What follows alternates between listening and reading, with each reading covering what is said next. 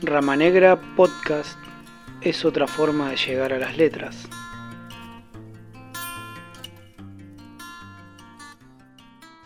El misterio de Segundo Quiroga.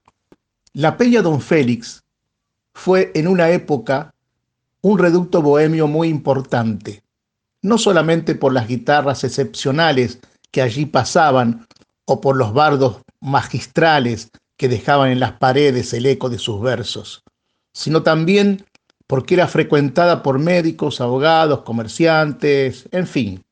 La peña en esa época tenía un prestigio singular.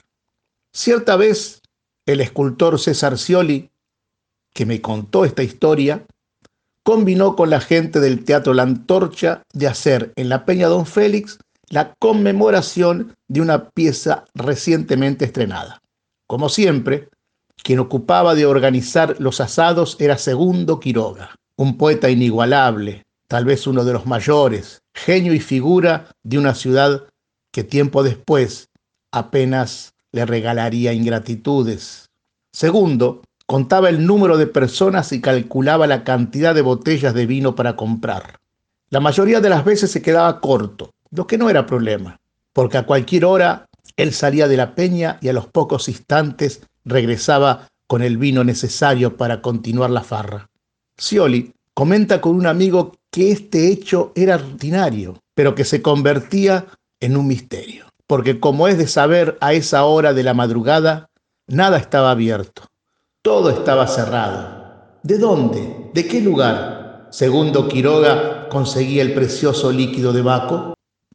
Bueno, dice el amigo, la única manera de saberlo es esperar que se acabe el vino y seguirlo a segundo para develar el misterio. Y así fue, a las tres de la madrugada, en plena cantada, cuando las guitarras estaban en su esplendor, Quiroga sale con las botellas vacías. Era el momento exacto.